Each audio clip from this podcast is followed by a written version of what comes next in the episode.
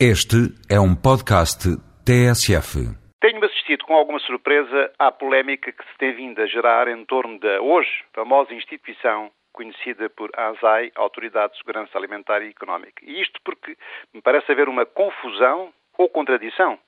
entre a razão da existência da ASAI, que parece absolutamente necessária, dado que tem por missão defender e prevenir o consumidor dos riscos existentes quanto à qualidade dos bens e serviços que são postos no mercado, obrigando ao rigoroso cumprimento da legislação pela via da fiscalização,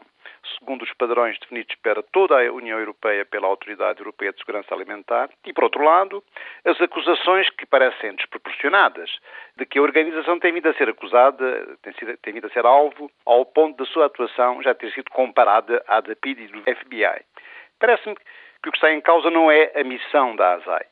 mas a forma como a sua atividade vem sendo exercida usando, porventura, métodos considerados pouco adequados e por vezes excessivos. É comum dizer-se que Portugal é um país de grandes costumes, tendo-se mesmo deixado erradicar a ideia de que em Portugal, quando se de escolher entre o preto e o branco, se escolhe o cinzento, ou seja, somos um país de consensos fáceis. É inquestionável que Portugal é um país acolhedor e um povo conciliador, o que é bom, é uma virtude, a meu ver.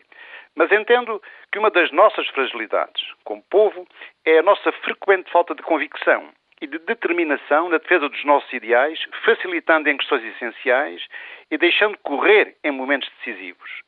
Atitudes que acabam por, na prática, por afrouxar a nossa ambição ou tornar as nossas metas incolores. Há 30 anos vivi algum tempo na Noruega. Recordo-me, no regresso a Portugal, a impressão que me causou a falta de qualidade e de higiene que então existia no país em termos gerais ao nível da oferta e dos bens e serviços. Claro que em 30 anos a situação mudou muito, mas a baixa qualidade e a falta de higiene ainda hoje existe, em elevado grau, em muitas das nossas atividades económicas. Se é verdade que parece ter havido alguns excessos por parte da ASAI,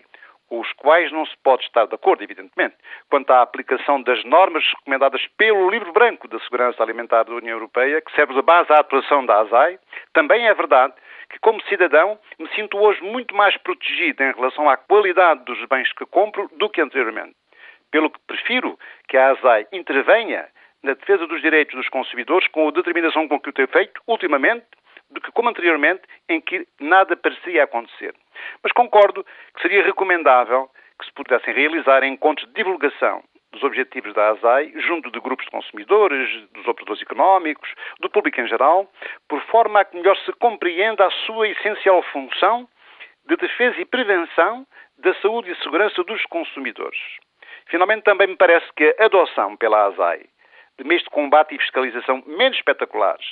talvez não desse origem a tantas críticas, porque afinal estamos todos de acordo. Precisamos de uma mais firme e mais eficaz fiscalização sobre a qualidade e higiene dos bens e serviços que são prestados ao consumidor. E isto é que é importante.